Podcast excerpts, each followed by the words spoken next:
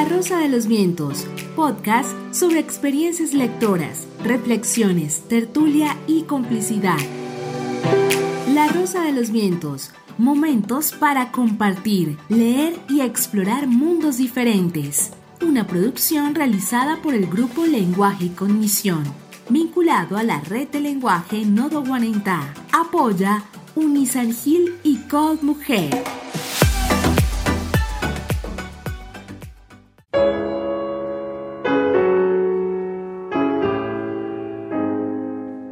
Cordial saludo. Vamos a reseñar un libro muy interesante que titula La historia de mi vida de George Sand. Eh, George Sand es eh, el seudónimo de la autora, precisamente porque este libro es autobiográfico, de Annie or Lucille de Ban de Ban. Ella es una novelista y periodista francesa, considerada una de las escritoras más populares y notables del romanticismo francés en el siglo XIX.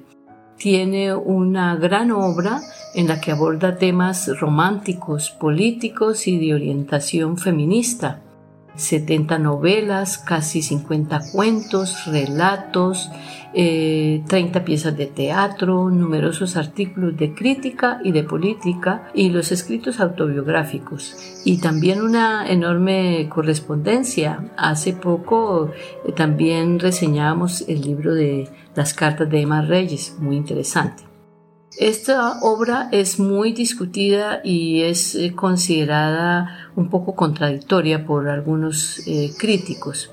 En su libro ella mm, describe eh, sus, sus, conductas y entre una de ellas eh, anecdótica era que vestía como hombre, pues claro, en un contexto social en que es eh, totalmente marginada la mujer y no tiene derechos, ella tenía una gran vocación como escritora y también como política y en un medio totalmente machista pues es de verse como una forma mm, también de rebeldía. Como consecuencia de sus conductas, pues ella pierde eh, un privilegio que había obtenido como baronesa por parte de su abuela, pertenecía pues a una estirpe eh, de abolengo y de ella, mm, de ella tiene eh, esa vocación por la lectura, por el arte, por la música.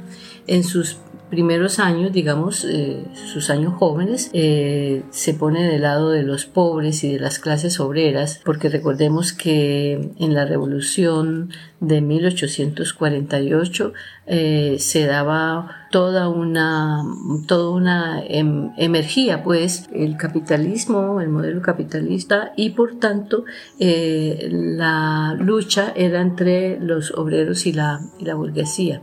Ella aporta eh, a, esta, a esta revolución.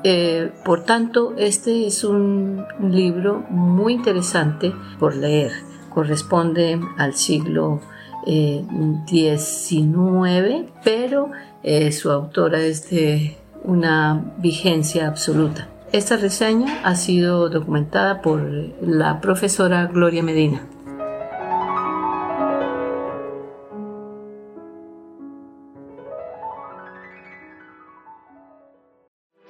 La Rosa de los Vientos, podcast sobre experiencias lectoras, reflexiones, tertulia y complicidad.